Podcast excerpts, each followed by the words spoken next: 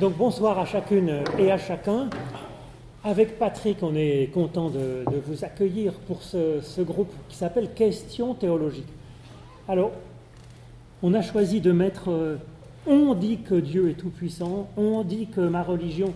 Alors, on ne sait pas qui est ce on. Euh, on, c'est un mélange de théologie traditionnelle, un mélange de peut-être de métaphysique grecque et puis de, textes bibliques. Ça peut être aussi notre imaginaire, ça peut être aussi l'air du temps. Et donc peut-être que c'est intéressant de prendre du recul par rapport à ce on qui nous dit quelque chose. Alors, Patrick et moi, on n'a pas the solution, la réponse. On a d'ailleurs peut-être des réponses différentes tous les deux, mais justement, c'est peut-être l'avantage qu'on soit plusieurs et avec vous aussi c'est que chacun peut avoir sa réponse si les questions sont comme ça un petit peu complexes. C'est que la réponse n'est pas forcément simple non plus, parce que les gens ne sont pas des imbéciles. Donc, c'est pour essayer de creuser un peu cette question et puis que vous vous sentiez vraiment libre d'avoir votre réponse. L'exemple dans l'Évangile, Jésus peut-être hésite un peu savoir si lui-même est le Christ ou pas. Alors il dit, bon, euh, qui dit-on que je suis? Les gens, bah, peut-être que c'est un prophète, peut-être que des gens qui disent que peut-être autre chose.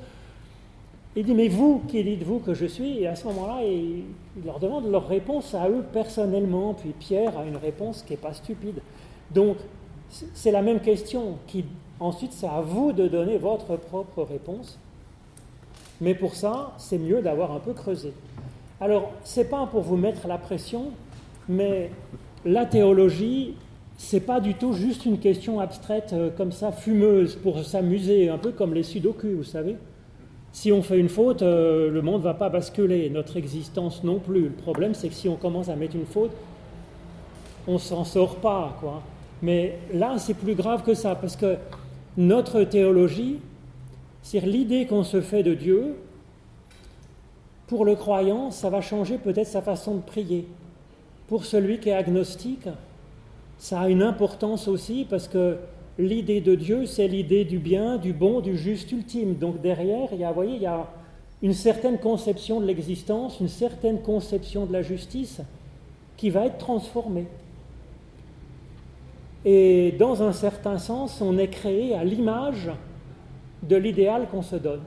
C'est comme ça. On est façonné progressivement, notre être, notre existence s'oriente, est orientée dans son devenir, dans son cheminement par ce en quoi on croit, ce euh, en quoi on se place pour euh, espérer. Donc la théologie, c'est super important. Alors je vais vous laisser peut-être on, on, va commencer d'abord par un petit des petits passages bibliques, euh, et puis ensuite il y aura une partie plus théologique que fera Patrick. Je ne sais pas si je ne vais pas fermer cette fenêtre, ça ne vous dérange pas un petit peu? Peut-être un peu, parce qu'il y a quand même, on est dans la ville, il y a de la circulation.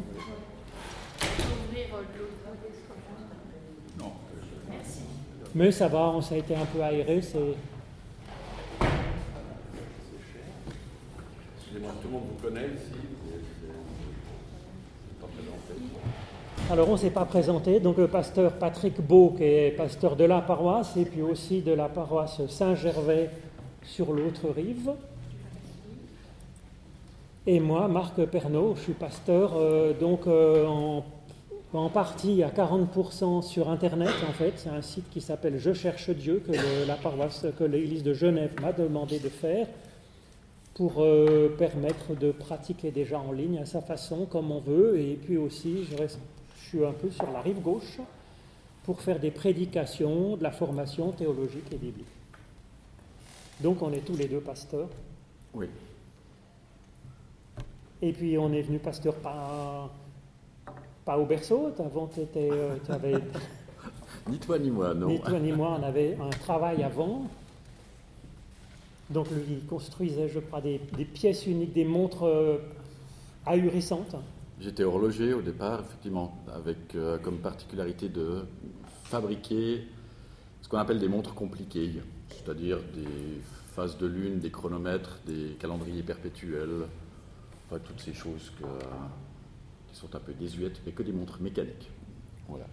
Et moi, j'étais avant, je faisais de la cartographie automatique. Donc, je faisais de la topographie et de l'intelligence artificielle. Parce que bon, quand on n'en a pas assez, on prend des greffes. Alors, vous avez les textes bibliques, ben, euh, tout le monde en a eu ou il y a une pile qui reste hein? Ben, Normalement, il y en a 20. Ah. Non, c'est pas une qu'il faut passer, c'est la pile plutôt. Je me disais. Donc on est allé, je suis allé chercher un peu dans la Bible euh, quelques petites choses sur euh, la question pour essayer de creuser. Alors, la Bible, c'est un livre qui est très pluraliste, avec euh, donc pas mal de différences. C'est un, livre avec différentes choses. La question que nous posons avec Patrick, Dieu est-il tout-puissant, omniscient, omniprésent, c'est un peu une question impertinente parce que on a le credo qui date du IVe siècle, voilà, je crois au Père tout-puissant. Ben, dans la Bible, c'est plus compliqué, si vous voulez. Alors j'ai commencé par Dieu créateur. Au commencement, Dieu créa les cieux et la terre. La terre était informe et vide. Il y avait des ténèbres à la surface de l'abîme. Et l'Esprit de Dieu se mouvait au-dessus des eaux. C'est quand même extraordinairement poétique, ces premiers mots de la Bible. Donc là-dedans, Dieu Tout-Puissant, bah, c'est-à-dire qu'en fait, il est puissant, certes, hein, parce qu'il va créer que la lumière soit et la lumière fut. Crac, quand même, c'est quand même puissant. Mais au début, il y avait du chaos donc, euh, s'il y a du chaos, il y a des choses qui lui échappent, il y a de la puissance qui lui échappe, en tout cas au début. Donc, au début, il n'était pas si tout puissant que ça. Il y a une puissance, mais il y a aussi autre chose comme puissance, euh, du chaos autour. Et puis, on va voir que dans la création de la Genèse, il commence par la lumière. Bon, il regarde, il vit que la lumière était bonne. Il dit, bon, alors poursuivons. Et il va poursuivre comme ça, étape par étape. Donc, vous voyez, on voit un Dieu qui qui commence par quelque chose, qui regarde, bon, qu'est-ce que ça donne, et qui continue. Donc un Dieu qui, travaille par étapes. Ça, c'est quand même, c'est quand même l'idée d'une, évolution, d'un tâtonnement, j'allais dire. Le tâtonnement, il est même plus, prégnant, plus apparent. Au chapitre 6, on en parlait, à l'épisode de Noé. Dieu regarde tout d'un coup et dit, l'Éternel vit que la méchanceté des hommes était grande et que ça commençait à mettre le bazar. Donc le chaos grandissait. L'Éternel se repentit. C'est quand même un mot qui est fort. On se dit, mince, ouf, je me suis trompé, quoi. Et donc il, revient en arrière en se disant, bon, euh, je me repens, j'ai une mauvaise idée, ben, je suis affligé d'avoir fait l'homme sur la terre. Et l'Éternel dit, ben, je vais éliminer, je vais repartir à zéro. En fait, c'est plus compliqué que ça dans la suite de l'histoire. Mais voyez, on voit un Dieu quand même qui tâtonne qui est surpris par la manière dont les choses arrivent, qui change, qui évolue. Au début, il dit je vais repartir à zéro, puis finalement il dit bah j'aurais peut-être pas dû repartir à zéro comme ça, c'est un peu violent, je vais plutôt faire alliance, un peu essayer de faire avec tel que c'est. Vous voyez, là en tout cas, il y a une optique d'un Dieu qui est infiniment puissant, qui est créateur, qui est source plutôt d'évolution qu'un Dieu magicien qui fait claque comme ça, pou, tout n'est euh, impeccable d'un coup c'est une certaine vision, un Dieu qui se laisse surprendre, qui n'avait pas prévu comme ça. Donc, vous voyez, par rapport à tout-puissant, 55 ans, puissant, infiniment puissant, pas tout-puissant.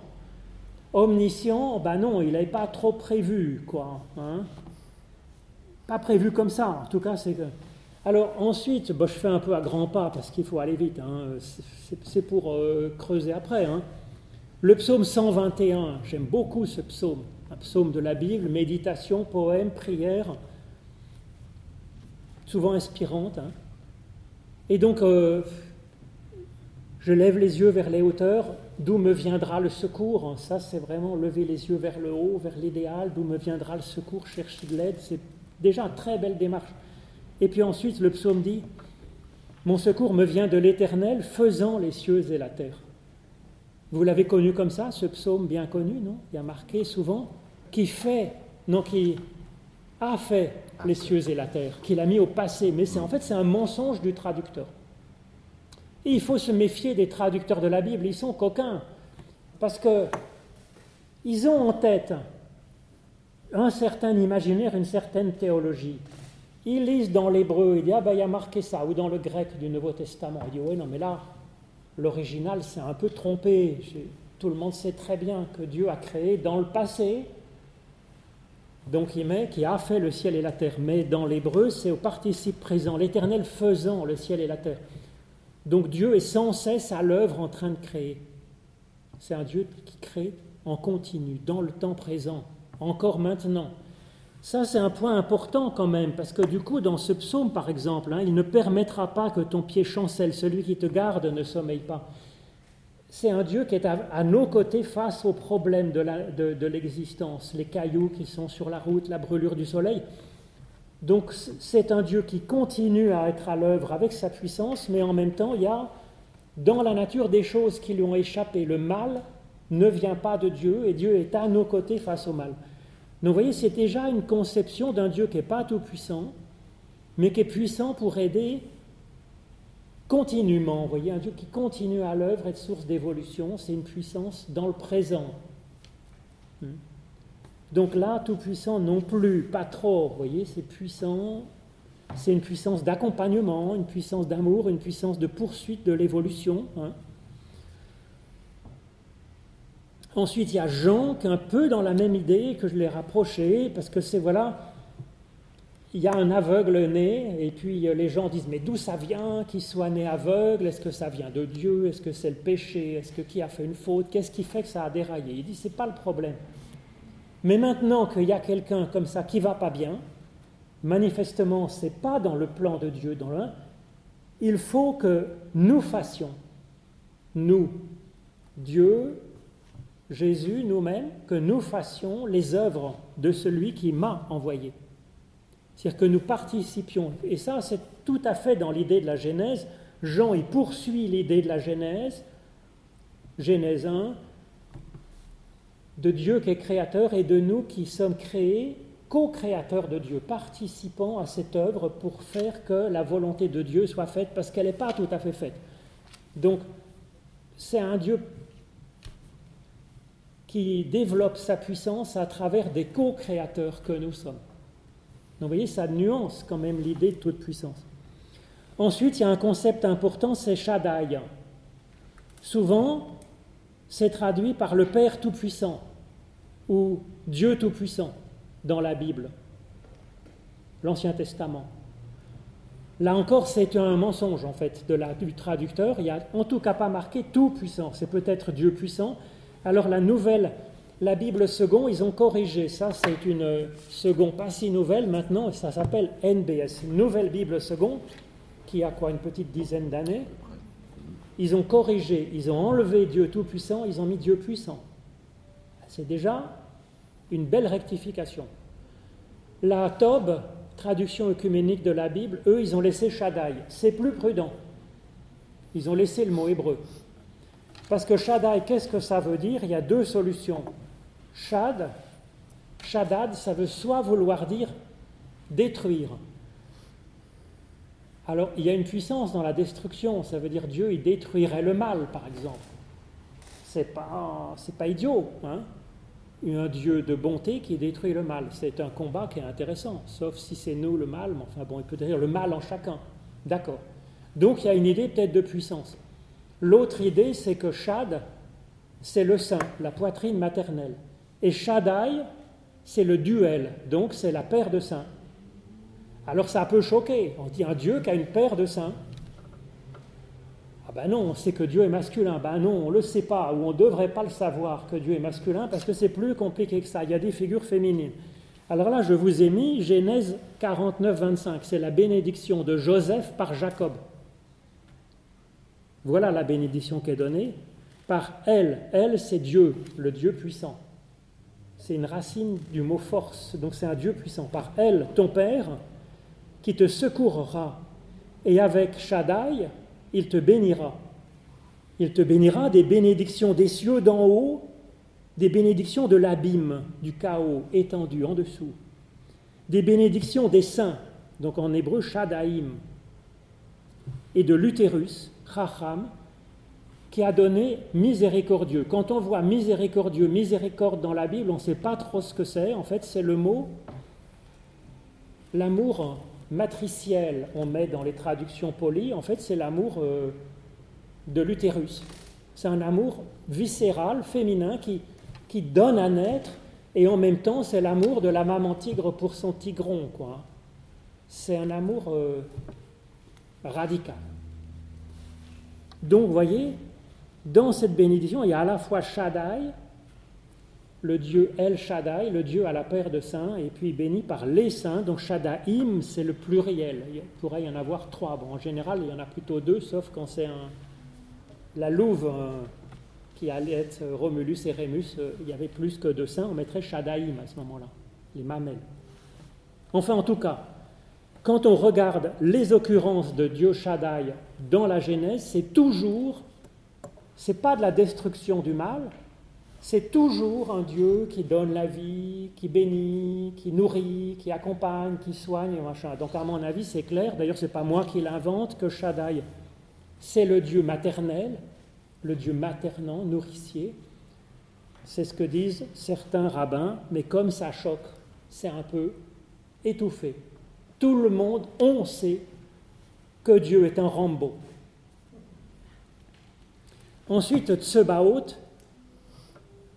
c'est pareil, hein, dit l'Éternel des armées. Donc c'est un Dieu de la puissance. C'est plus compliqué que ça. Ça peut être une armée, ça peut être une foule, ça peut être une collection. Donc je dirais que c'est un Dieu qui a de multiples formes de bénédiction, plutôt que de dire c'est un Dieu des armées puissantes et violentes. Bon, vous lirez un peu les versets que j'ai mis. Après, il y a, dans le grec, il y a pantocrator. Pantos, tout, Krator puissant. Alors là, oui, c'est tout puissant. Tel quel. Là, il n'y a pas de mensonge, c'est ça.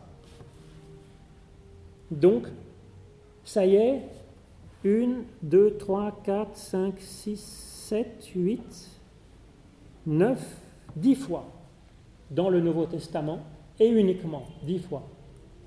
Et on voit que c'est toujours soit dans l'Apocalypse, soit 2 Corinthiens 6 chez l'apôtre Paul, c'est plutôt dans la fin des temps. C'est pas tellement dans le temps présent. Donc on pourrait dire c'est plutôt pour la fin des temps. Alors il y a comme, donc là, si vous voulez que Dieu soit tout puissant à la fin des temps, c'est l'idée d'une création continue, puis à la fin, toute chose sera sous sa puissance. À ce moment-là, la toute puissance de Dieu sera réalisée. D'accord. Alors il y a quand même dans la Bible des passages où on dit tout puissant, par exemple dans Job, oui, il y a marqué dans la conclusion de Job, Job répondit à l'Éternel et dit, je reconnais que tu peux tout. Là oui, il y a tout puissant. Et que rien ne s'oppose à tes pensées. Donc c'est une possibilité qui existe dans la Bible de penser que Dieu est tout puissant. Il peut y avoir aussi, Genèse 18, il n'y a rien qui soit étonnant de la part de l'Éternel. C'est repris dans Luc. Rien n'est impossible à Dieu, bien que la traduction j'ai mis la traduction littérale, aucune parole n'est impossible de la part de Dieu.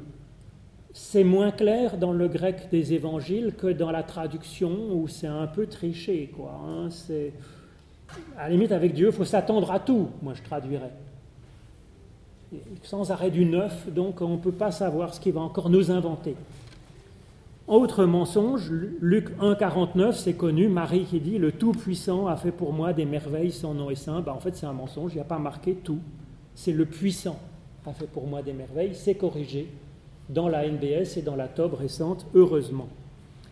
Alors, autre passage qui parle de, de quelque chose de tout, une puissance totale de Dieu, c'est le fameux hymne à l'amour d'un Corinthiens 13. L'amour, excuse tout, croit tout, espère tout, supporte tout. L'amour ne tombe jamais. Car nous connaissons en partie, puis voilà, on est dans le partiel, et puis à la fin des temps, euh, on sera dans l'absolu. Donc là, c'est la toute-puissance de l'amour. C'est pas inintéressant par rapport à ce que propose Jésus-Christ, je pense. Effectivement, quand on aime, dans un certain sens, ça offre, euh, pas tellement de résistance face au mal, ça encaisse bien comme un boxeur, vous voyez, supporte tout, il encaisse tout. Du coup, ben, le méchant en face, il n'y arrive pas, quand il est face à un édredon d'amour, euh, et ses coups ne portent pas. Donc, il y a une puissance dans l'amour, hein, pour encaisser le mal, et finalement l'emporter par la patience et par la douceur, l'amour, c'est une des possibilités de la puissance de Dieu. Il encaisse. Alors ensuite, pour Dieu omniprésent, il y a bien des passages en particulier, bon, dans la Genèse, hein, avec Adam et Ève et le serpent qui parlent, mais aussi dans les paraboles de Jésus où Dieu s'absente comme un roi qui laisse et puis qui s'absente. il laisse la responsabilité à l'humain, et alors c'est ce que les Juifs appelleraient, mais c'est assez récent, dans le Tzimtzum, euh, c'est de la Kabbale, Dieu, il s'est retiré pour laisser la place à, l'humain, pour qu'il puisse s'exprimer et créer. C'est un peu ce qu'on pourrait voir là. Bon, alors le Tsimtsum, c'est une notion plutôt de l'époque de la Renaissance, plutôt de l'époque du XVIIe, XVIIIe, mais quand même ça existait un peu, si vous voulez, dans cette conception de Dieu qui se retire pour laisser la place. C'est ce qu'on trouve souvent dans les paraboles de Jésus pour nous responsabiliser peut-être. Hein donc un Dieu qui limiterait sa puissance pour laisser notre place. Et dans la parabole des vignerons homicides, qui, réfléchit sur euh, ce qui peut arriver au Christ en particulier. Hein. Donc il y a cette parabole où Dieu il, laisse euh, la vigne, euh, c'est-à-dire l'existence, la vie en ce monde, il laisse ça aux humains. Et puis il envoie des prophètes qui sont battus, puis finalement il dit Mais qu'est-ce que je vais faire? On s'en sort pas. Et donc il dit Je vais envoyer mon fils. La version de Luc a marqué Peut-être le respecteront-ils. Bonsoir, ça va? Et puis ils ne le respectent pas. Et puis dans, dans Marc, c'est même plus que ça. Ils auront du respect pour mon fils. Et puis, ben non. Donc vous voyez, c'est un Dieu qui n'est pas si puissant, tout puissant que ça. Il se retire, il laisse. Il laisse et puis finalement, bah, son projet échoue. Et on crucifie son fils. Ce n'était pas voulu par Dieu, c'était le contraire de ce qui était espéré. Donc euh, voilà, c'est encore un Dieu qui est des fois absent et puis dont la puissance est mise en échec par euh, la violence euh, de l'humain. Alors qu'il ait laissé cette violence s'exprimer ou qu'il ne puisse pas nous forcer comme une marionnette. Alors, euh, bon, pour l'instant, je crois que ça, peut suffire hein, pour le moment, euh, parce que je veux laisser la place euh, donc plutôt à Patrick pour la suite, parce qu'on n'a qu'une heure, et donc il faut laisser la place à un exposé plus théologique, et puis aussi un petit moment de débat à la fin. Et un temps de questions. Merci, beaucoup. Merci Marc pour ce, parcours. Pour ce parcours assez rapide, effectivement, d'une notion qui reste extrêmement difficile. Je, vais diviser ce que je vais vous dire en trois parties avec juste un préambule. Le préambule, c'est le cadre général dans lequel la, question de l'omnipotence, l'omniscience et l'omniprésence de Dieu se posera pour les premiers croyants ou les premiers chrétiens ou dans, les tout premiers siècles, hein, premier, deuxième, troisième siècle approximativement. On s'arrêtera un petit moment sur ce, mettons, troisième, quatrième siècle. On fera un saut jusqu'à Calvin, et puis ensuite on fera un autre saut pour arriver jusqu'à aujourd'hui ou, euh, presque.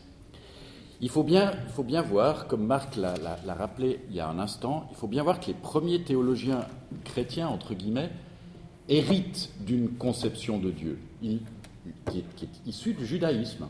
Ils s'inscrivent dans un terreau qui est le terreau juif.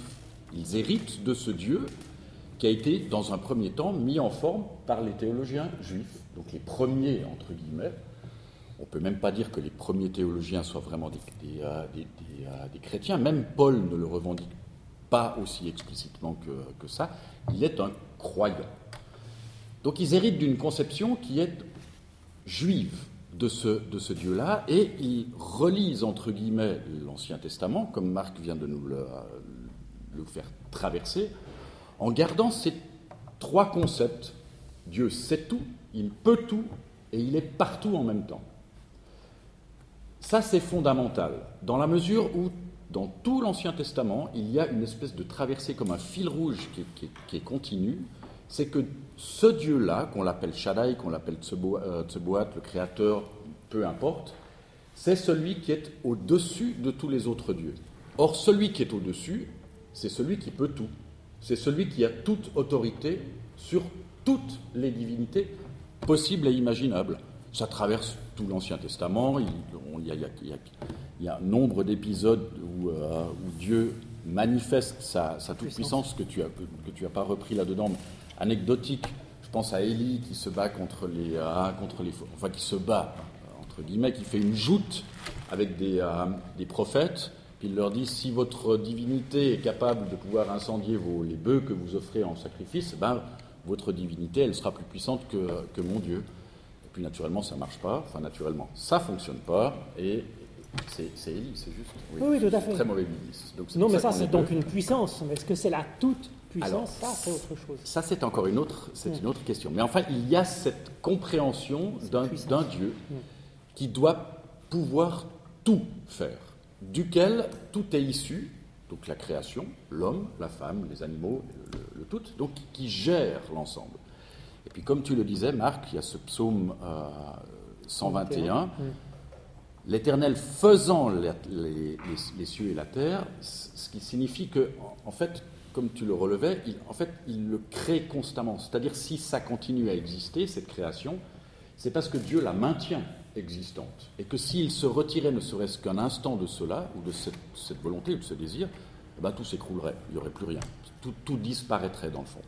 Donc cette puissance-là, toute puissance, puissance, autorité, elle est la condition, dans le fond, de l'existence ou des caractéristiques de ce Dieu-là, du Dieu des Juifs dont héritent les, euh, les chrétiens.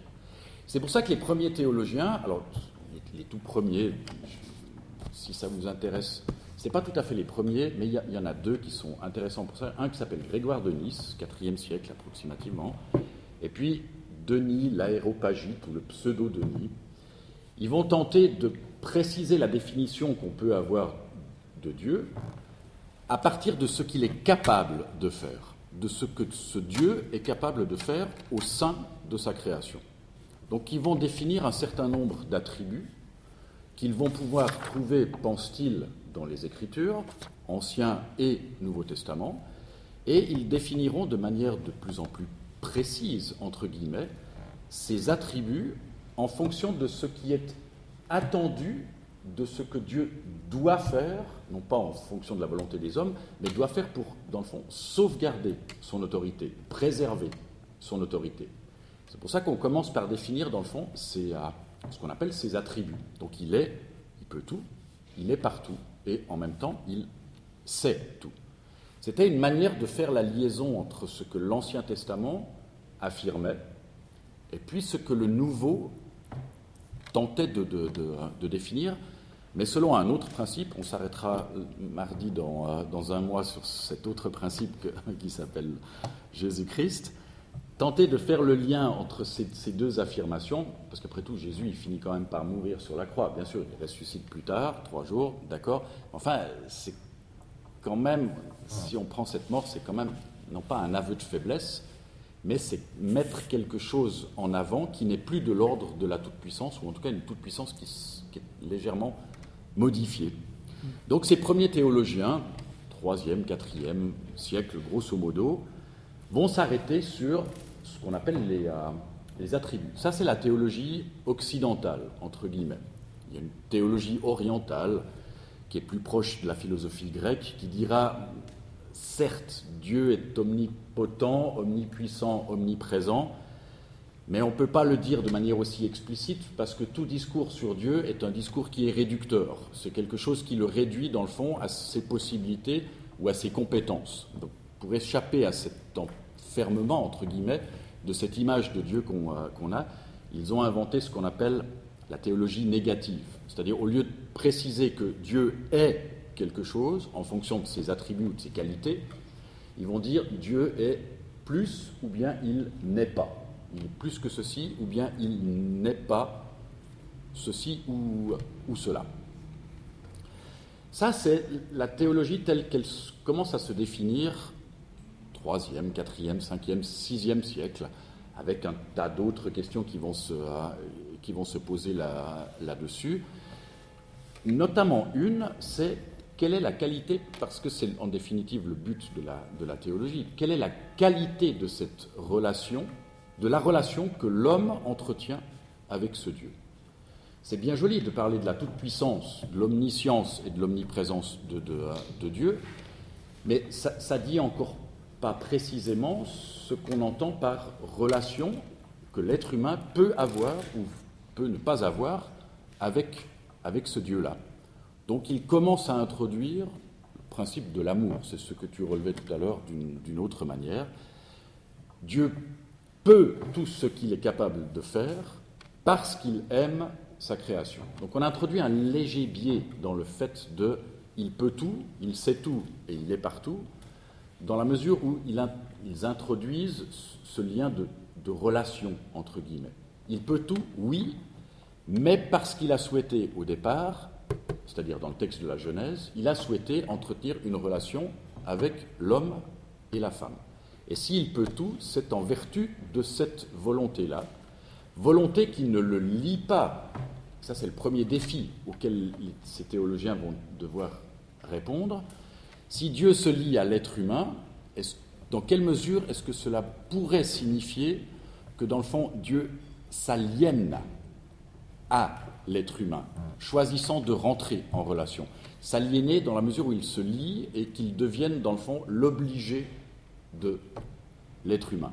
ils diront non, c'est justement en vertu, par exemple, du psaume 121, la création ne se tient que parce que Dieu veut qu'elle continue d'exister, et puis que s'il s'arrêtait de le vouloir, bah, tout, disparaîtrait. Donc il, est d'accord de rentrer en relation, mais cette relation ne le lie pas, et au contraire, ça lui permet de pouvoir continuer à manifester le fait qu'il peut tout, qu'il sait tout, qu'il voit tout, qu'il est partout, etc. etc. Ça, c'est en gros la période, mettons, le premier siècle jusqu'au 5e, 6e, 7e siècle à peu près. Tout ce petit monde fonctionne relativement bien. On a une vision de Dieu, je vous rappelle, jusqu'au 15e quand même, il n'y a que l'Église catholique, entre guillemets, universel. Il y a bien sûr l'Église orthodoxe qui se crée de l'autre côté, mais il y a peu de relations. Ils sont plutôt tendance, ces braves théologiens, à se détester parmi, et puis à se tirer dans les pattes à chaque fois qu'ils le peuvent. On y viendra mardi dans un mois à propos de la question de, de Jésus-Christ et du, euh, du Saint-Esprit. Donc en gros, jusqu'au 15e, il n'y a quand même il y a qu'une seule Église. Et puis, elle s'inscrit à la suite de ces premiers théologiens, 3e, 4e, 5e siècle, donc Denis, Grégoire Denis, Satanas, Origène Grégoire, enfin bref, tous ces, euh, tous ces braves gens. Et ils vont affiner cette définition des attributs de Dieu en, dans le fond, verrouillant la toute-puissance de Dieu dans la mesure où tout ce qui existe doit dépendre de la seule volonté de ce Dieu dont, petite pique un peu, euh, un peu méchante, dont l'Église catholique est, la seule qui existe à ce moment-là, est la gérante de l'action de Dieu au sein de sa création.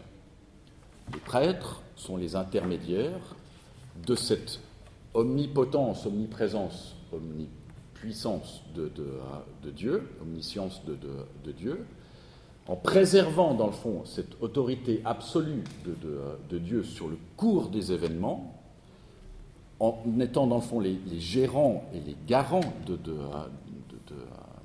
cette autorité euh, divine, on préserve à la fois la manière que Dieu a d'être dans le, monde et on, verrouille, entre guillemets, l'autorité de, euh, de l'Église. Tout ça fonctionne bien jusqu'à ce qu'il y ait quand même deux ou trois ahuris, des trublions comme euh, Luther, comme Calvin, comme Zwingli, Busser et, et d'autres, et qui vont remettre fondamentalement en question cette notion de toute puissance absolue de Dieu au nom de l'amour que Dieu a pour sa création. Si vous supprimez, pour le dire autrement, si vous supprimez l'intermédiaire qu'est l'Église, c'est-à-dire la gérante de l'action de Dieu dans le monde, chaque individu a un rapport qui devient privilégié et direct avec ce Dieu tout-puissant. C'est-à-dire que Dieu s'occupe en définitive des affaires de chaque individu de manière personnelle. Autrement dit, la notion même de toute puissance, c'est-à-dire de celui qui maintient l'existence de sa création comme, comme, quelque chose qui est ordonné en vertu d'une logique préétablie qu'on trouve dans la, Genèse, est mis à mal par la modification du rapport que les réformateurs introduisent entre Dieu et chacune des créatures. Ça ne veut pas dire que Calvin, Luther vont dire Dieu n'est pas tout puissant, mais ils vont, ils vont dire il est tout puissant au regard de l'amour qu'il a pour chacune de ses créatures. C'est fondamental. Ça veut dire que chacun est désormais responsable, non pas du degré d'amour que Dieu a pour chacune, chacun des individus, mais il est redevable, entre guillemets, de l'action de Dieu dans sa propre existence sans intermédiaire. Ça veut dire que la notion même de toute puissance générale de Dieu qui maintient le tout ensemble, en devenant personnel, c'est-à-dire en, visant une personne après l'autre, fait que cette toute puissance devient, les philosophes disent, elle devient relative. Elle est relative à un individu, plus un autre individu, plus un autre individu, etc. etc.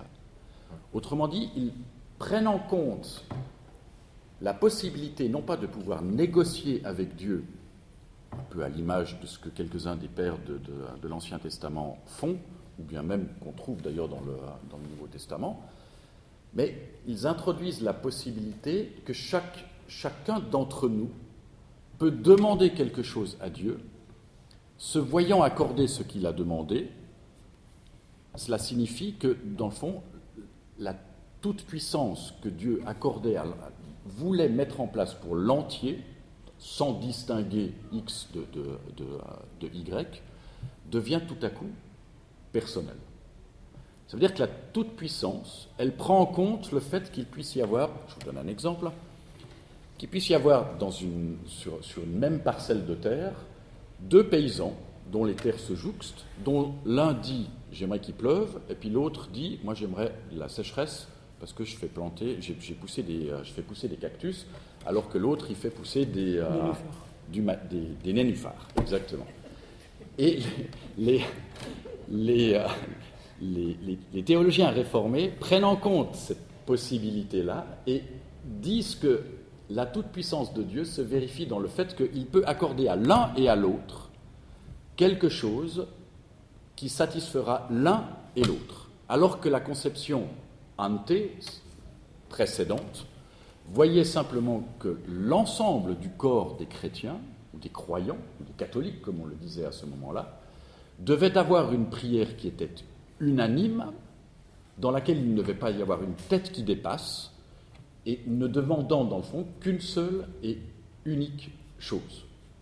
Donc ce Dieu personnel modifie en quelque sorte non seulement le rapport que chacun, chacun d'entre nous est invité à avoir avec ce Dieu, mais aussi la manière dont ce Dieu agit dans le monde. Mais il n'édulcore pas, il ne diminue pas la toute-puissance, l'omniscience et l'omniprésence de Dieu. Il est toujours partout, il sait toujours tout, et il, est, il reste celui qui est le créateur, non seulement le créateur du ciel et de la terre, mais qui sera aussi celui qui mettra un terme à la fin, de, euh, à la fin des temps. Tout ce petit monde arrive très mal à s'accorder, quand même, ça crée quelques conflits entre les catholiques et les, euh, et les protestants, mais enfin, ça tient quand même jusqu'à, alors c'est rapide, hein, jusqu'au XXe siècle. Et là, là, il y a un événement j'ai oublié de préciser une chose. N'oubliez jamais dans le panorama que Marc vient de nous, euh, faire, panorama euh, biblique, n'oubliez jamais que dès le départ, il y a la notion de peuple élu. Dieu s'attache à un peuple. Point. Les chrétiens, enfin, avec l'arrivée de Jésus, cette frontière explose. Et c'est plus un peuple, c'est le monde. Donc on élargit toutes les frontières. Mais il reste attaché à l'entier de l'humanité en étant le garant du fait que cette humanité, dans le fond, ne sorte pas trop des passages piétons, reste sur le trottoir, et puis reste, dans le fond, orthodoxe, en, quelque sorte. Simplement, au XXe siècle, il y a deux choses fondamentales qui viennent mettre à mal l'entier de ces raisonnements-là. Le premier, c'est la Shoah. Comment peut-on penser ce Dieu qui prend soin de son humanité en laissant faire un massacre complet, en le, laissant se perpétrer, c'est-à-dire en ne l'arrêtant pas, jusqu'au point où ce peuple élu duquel nous sommes issus, les frontières ont sauté, comment se fait-il que ce Dieu-là n'ait pas, dans le fond, agi dans le courant de l'histoire pour stopper cette catastrophe, ce drame, peut l'appeler comme, euh, comme on veut. Et là, tout à coup, les théologiens se rendent compte, pas seulement les théologiens d'ailleurs, les philosophes aussi, se rendent compte qu'on ne peut plus penser la toute-puissance, l'omniscience et l'omniprésence de Dieu de la même manière.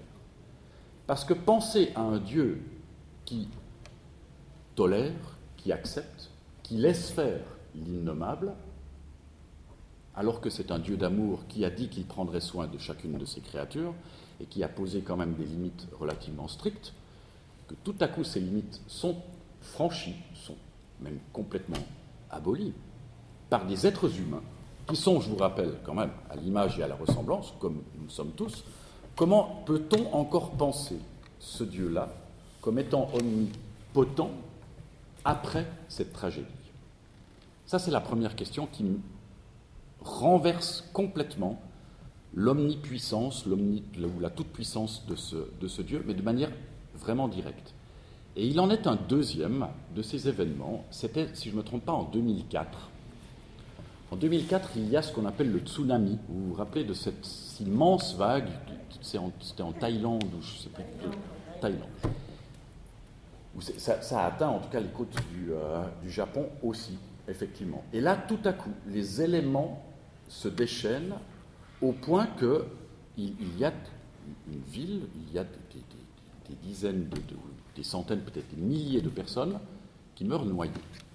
Or, si Dieu reste celui qui est le garant du bon fonctionnement du monde, c'est-à-dire celui qui fait que les marées ne dépassent pas le coefficient 2, etc., que la Terre tourne, euh, que la Lune tourne toujours autour de, de la Terre, la Terre autour du, Soleil, bref, que le monde reste dans le fond structuré comme, on le connaît, comment se fait-il qu'une catastrophe naturelle puisse se produire de telle manière à ce qu'elle emporte, c'est-à-dire qu'elle prive de vie, une partie de sa création? Et c'est ce, deuxième, je ne mettrai pas les deux sur le même plan, c'est ce deuxième tsunami, entre guillemets, qui va autrement reposer la question de la toute-puissance de Dieu en la mettant, dans le fond, à mal. Et il y a un théologien, c'est euh, c'est assez facile à lire, qui s'appelle Caputo, c'est un Américain, qui dit, je m'arrêterai après là-dessus, qui dit on ne peut plus penser Dieu ou la toute-puissance de Dieu à partir de ses attributs, c'est-à-dire de ses qualités, c'est-à-dire ce qu'il est capable de faire, mais il faut le penser en termes, il appelle ça en termes d'événements, c'est-à-dire de rencontres. Et non pas qu'il existe que dans la rencontre, mais c'est dans cette rencontre qui peut profondément modifier chacun et chacune d'entre nous que la puissance de Dieu, il ne dit plus la toute-puissance, la puissance de Dieu peut devenir manifeste. C'est-à-dire qu'il continue le raisonnement des, réformés en disant c'est bien joli d'avoir une représentation d'un Dieu qui est en relation avec chacun et chacune d'entre nous, mais ce n'est plus simplement que vertical, c'est-à-dire de haut en bas, mais nous avons une responsabilité, je reprends le dernier terme que tu as utilisé, nous avons une responsabilité en tant que nous sommes, le terme est délicat et on n'est pas tous d'accord là-dessus, co-créateurs, c'est-à-dire co-responsables de l'action divine dans le monde. Ça ne veut pas dire que c'est moi qui vais influer ou influencer l'action de Dieu dans le monde.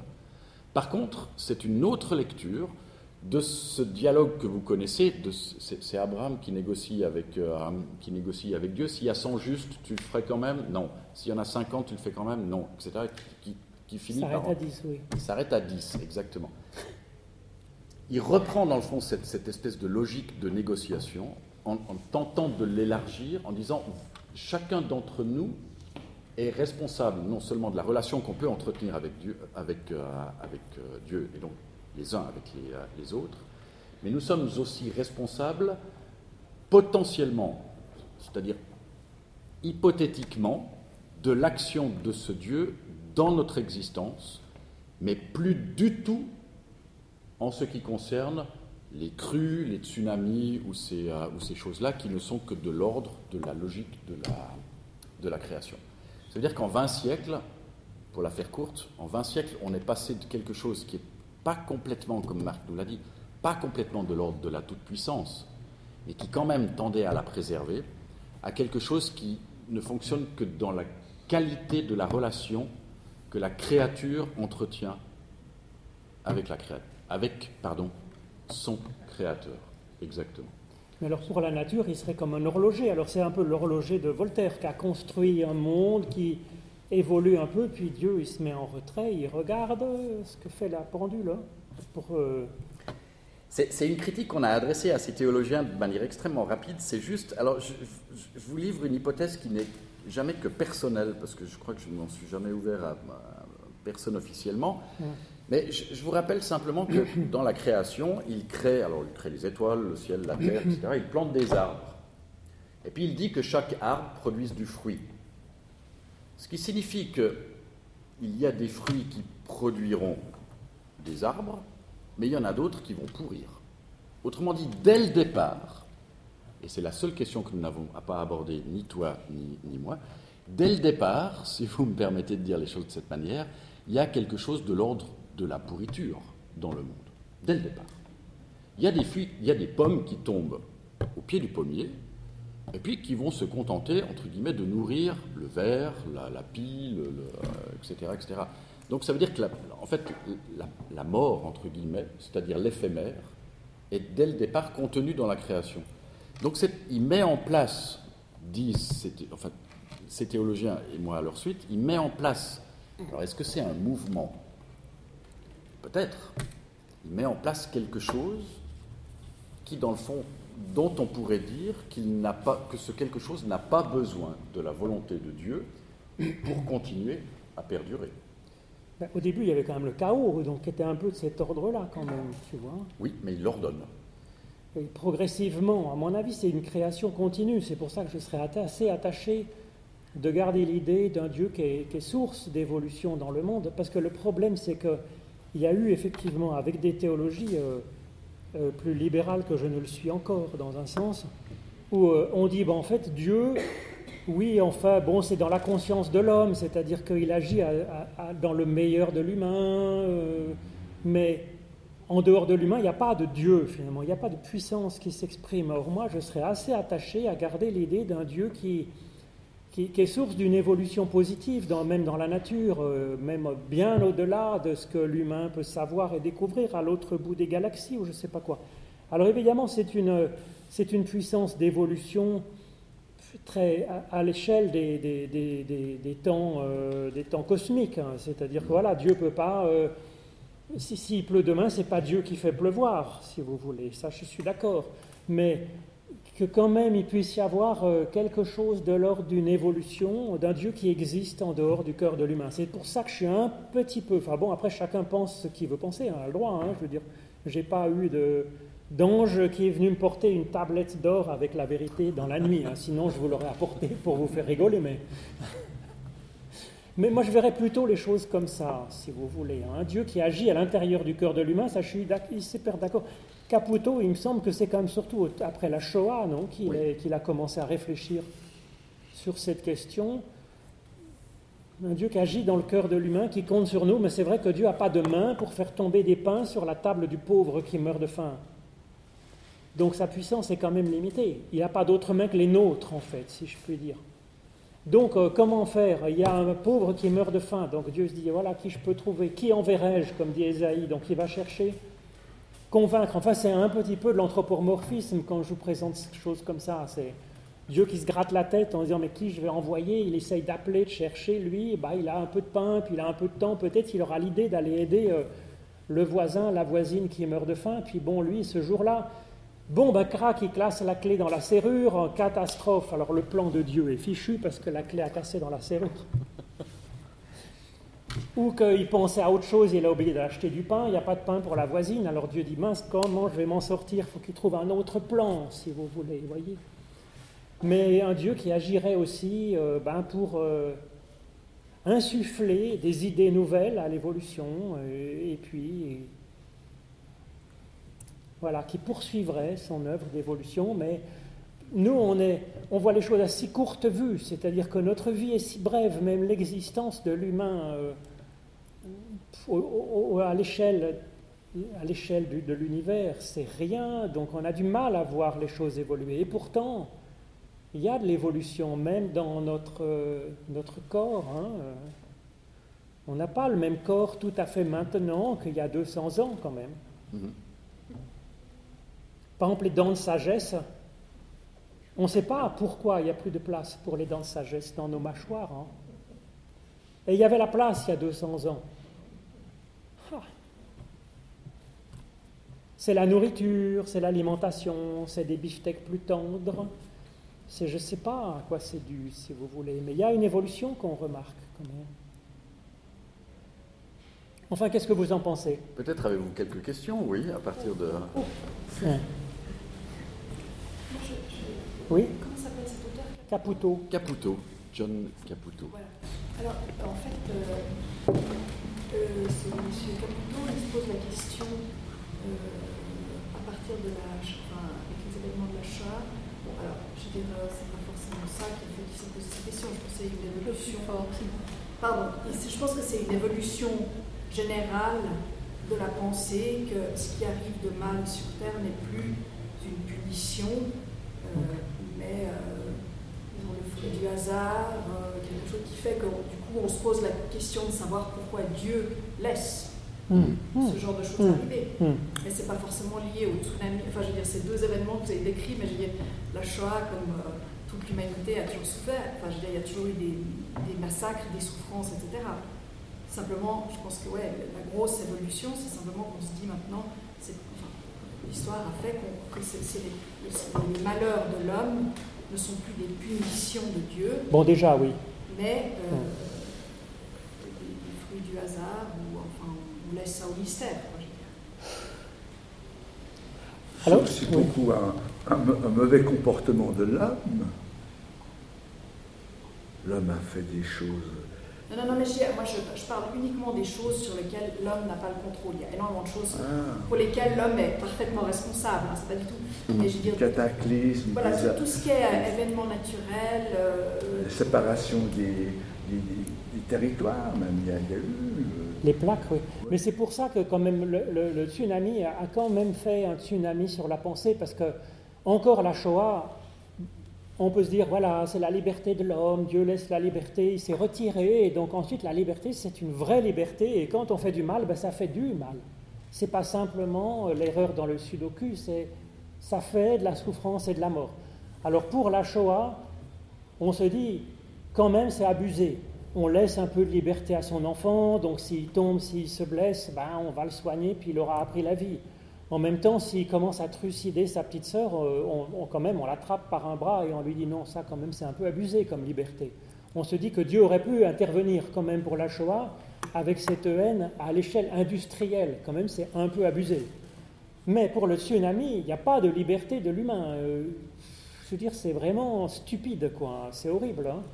Donc ça pose problème, oui, euh, point de vue théologique, plus peut-être que la Shoah encore.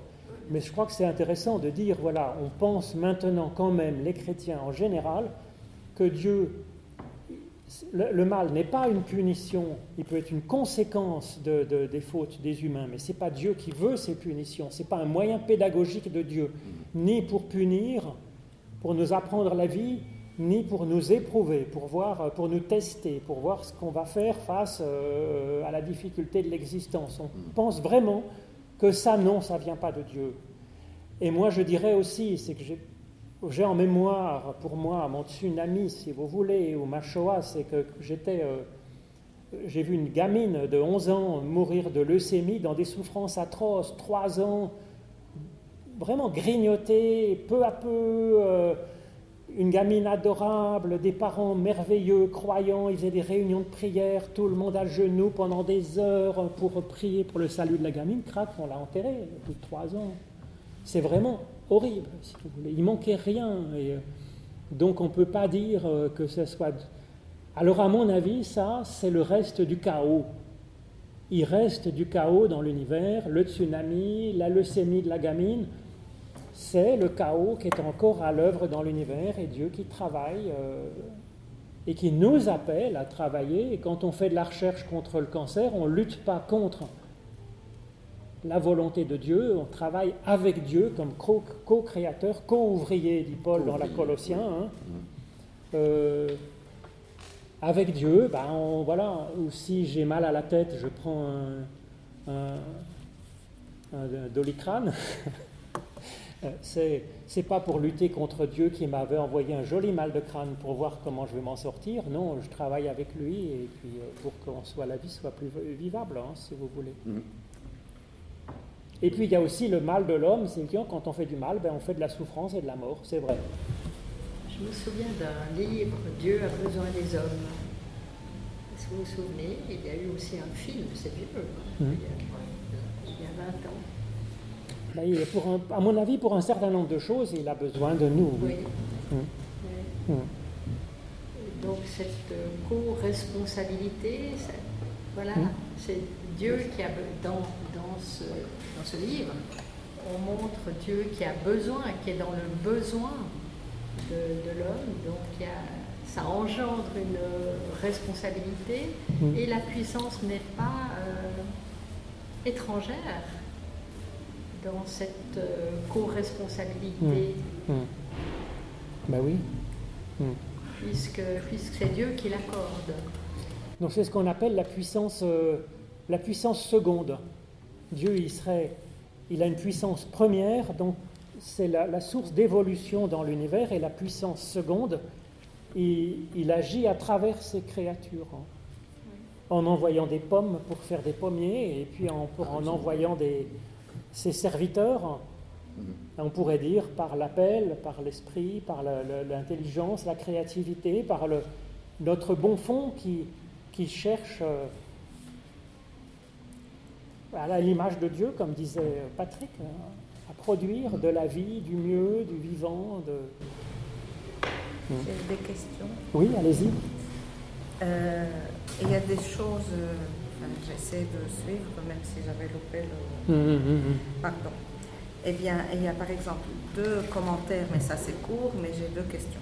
Le, le, cours, c'est, je voulais savoir, mais juste un mot, Luther, Calvin, quand vous disiez, c'est est-ce que c'est, est-ce que c'est eux les premiers qui ont remis en cause et qui ont fait, et qui ont fait parler ou parler de la relation interpersonnelle avec Dieu? Ça, c'est les petites questions. L'autre, dans les petites questions, c'est l'histoire de deux, paysans. Un a besoin de beaucoup d'eau pour, pour ce qu'il est en train de mm-hmm. cultiver, et l'autre, au contraire, il a besoin de moins d'eau. Bon, ça, c'est les petites questions. Mais ma vraie, vraie, plus profonde, c'est, c'est Dieu nous aime.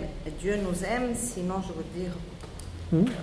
il, il, nous, il n'aurait pas créé l'homme, enfin, dans ma, dans ma petite mm-hmm. tête à moi. Mm-hmm. Et donc, Puisque c'est ainsi, je veux savoir entre cette notion et la notion du peuple élu que je n'ai jamais comprise, jamais, euh, pourquoi Dieu aimerait un peuple jusqu'à l'appeler élu et pas tous les peuples. Mais ça, c'est deux petites choses et, une vraie. Petites choses. La première, euh, non, Luther et Calvin ne sont pas les premiers. Il y a eu quelques, euh, ils ont eu quelques, euh, quelques prédécesseurs, exactement. peu nombreux, mais enfin, il y a eu Pierre Valdo, il y a eu Jean Hus, pour citer les deux, enfin, les deux premiers qui me, viennent, qui me viennent en tête. Mais il y a aussi eu Saint François d'Assise qui a tenté de remettre un peu d'ordre au milieu de, de l'Église. Ce pas les premiers. Euh, la, deuxième par rapport au nénuphar et au cactus, euh, euh, c'était un, bête exemple pour essayer. C'est une anecdote, mais comment, comment concilier les deux? Puisque c'est tellement interpersonnel et que. C'est une manière de demande, c'est une manière de mettre en image des demandes qui peuvent être contradictoires au sein, par exemple, d'une seule et même Église ou d'une même euh, ou d'une même communauté. Quand il y a des intérêts divergents, mais qui dont, la, la, demande ou les demandes s'adressent au même, euh, au même lieu. Comment est-ce qu'il tient tout ça ensemble? Ça, c'est son problème, c'est pas le, hein, c'est pas tellement le, le bien sûr, mais nous, on croit quoi? On croit que c'est lui qui, qui, connaît plus notre bien que notre bien. Mais ça, en tout cas, je pense, oui, de toute façon. Alors oui, là je serais alors, bêtement biblique. Hein, il, connaît chacun de nos, euh, de nos cheveux avant même qu'il euh, ne tombe de, notre tête. Tous, sont, euh, tous sont comptés, oui, tout à fait. Alors cela dit, moi je pense que Dieu, comme on dit, il est cybernétique, c'est-à-dire que ce n'est pas simplement un Dieu qui envoie sa vérité, c'est un Dieu d'alliance, un Dieu de dialogue. Donc euh, quand on le prie, je ne crois pas que ce soit magique comme le Père Noël et puis va, ça va se passer, c'est plus compliqué que ça. Mais globalement, notre volonté, nos idées, euh, ça, Dieu en tient compte et, ses projets, si vous voulez, ils, influent sur le cours des choses. Euh, Dieu s'en fiche pas il n'obéit pas, mais il s'en fiche pas. C'est-à-dire qu'il y a une résultante qui fait que. Parce qu'encore une fois, Dieu, il n'a pas, il pas de pain pour faire tomber sur la table en réserve. Il n'a pas de main non plus, autre que les nôtres. Donc euh, la prière, c'est pas magique, ça marche pas comme ça. on le sait que quand on pense que la prière magique, on est souvent déçu en fait. Donc euh, je crois que le problème, c'est plutôt de s'ouvrir. On peut dire à Dieu dans la prière, voilà comment je verrai les choses, et puis ensuite, ben, que ta volonté soit faite, que Dieu fasse ce qu'il a à faire comme il peut, puisqu'à mon avis, il peut pas tout, ben, il fera ce qu'il peut, comme il peut, au pour le mieux, et puis voilà, c'est tout. Mais il ne faut pas euh, trop fixer ce qu'on demande et on attend, je crois que c'est quand même un peu problématique. Alors l'autre question, c'était quoi la, dernière? Par rapport à Dieu est amour, pas que l'histoire que Dieu est créateur, et que donc en même temps, il y a l'histoire du peuple élu. C'est quelque chose ah, le peuple élu. indépendant de cette Moi, je crois je dirais, euh, il faut le comprendre comme Je n'ai jamais compris, moi, comment peuple élu et comment Dieu est amour pour tout le monde. Je n'ai jamais Mais je crois que chacun a, pour moi de... chacun a sa vocation, une vocation unique, et donc Dieu est élu, élu, élit chacun pour une vocation unique, euh, pour euh, une mission de prêtre, de prophète et de roi, dit-on lors du baptême chrétien. Donc en fait, chacun a son charisme, sa vocation, ses forces, ses faiblesses, son talent, sa place, les circonstances, qui fait qu'on a une vocation qui est unique. Et donc moi, je, je relirais comme ça, Israël avait une vocation particulière en tant que peuple, ce qui n'empêche pas que les Esquimaux avaient peut-être la leur, sauf que la Bible a été écrite par les Hébreux qui ont senti cette vocation particulière qu'ils ont finalement assez bien tenue, puisqu'ils nous ont voilà, les chrétiens ont une vocation particulière et puis euh, vous, vous avez une vocation particulière. Peut-être que demain, face à des circonstances imprévisibles, votre vocation euh, à laquelle vous participez, vous élaborez avec Dieu, votre vocation sera de mettre du pain sur la table de Madame Machin. Donc votre explication, le peuple élu, c'est chacun. Chacun a sa vocation unique et le peuple d'Israël a une vocation qui est unique en son genre, qui tient encore et qu'ils essayent et qu'ils doivent tenir. Ben, c'est comme ça que le bouquin a été écrit par des juifs pour les juifs. Et donc euh, c'est normal qu'ils disent, nous on a cette vocation, on essaye de la tenir. On ne peut pas non plus reprocher à la Bible d'être centré sur l'humain. Les fourmis, s'ils veulent se faire une Bible, ben, qu'ils se fassent une Bible qui parlera de la vocation des fourmis. Mais nous, cette Bible, elle parle de la question de l'humain en rapport avec Dieu, donc euh, c'est centré sur l'humain, et puis on s'intéresse à notre vocation en tant qu'humain. Et puis ensuite, nous, dans chacun, dans sa prière personnelle, c'est pour ça que la prière doit être personnelle, discerner sa vocation particulière. Alors peut-être il ne faut pas non plus prolonger trop long, on peut rester à bavarder avec ceux qui veulent bavarder, parler, discuter. Vous pouvez envoyer des questions euh, aux uns aux autres à la sortie du culte ou par mail. Et si on, a une invitation qu'on vous propose, donc, on dit que Jésus est Dieu, qu'en pensez? 5 novembre, euh, ici. Et puis si vous avez manqué la prochaine séance, si ça vous intéresse, ben, j'espère mettre ça en ligne, si j'ai bien appuyé sur le bouton. sur le site internet de la région Rive Gauche. Merci. Voilà, ben, bonne soirée, bon retour à chacune, à chacun. Bonne soirée à vous, et puis à, dans un mois, avec plaisir.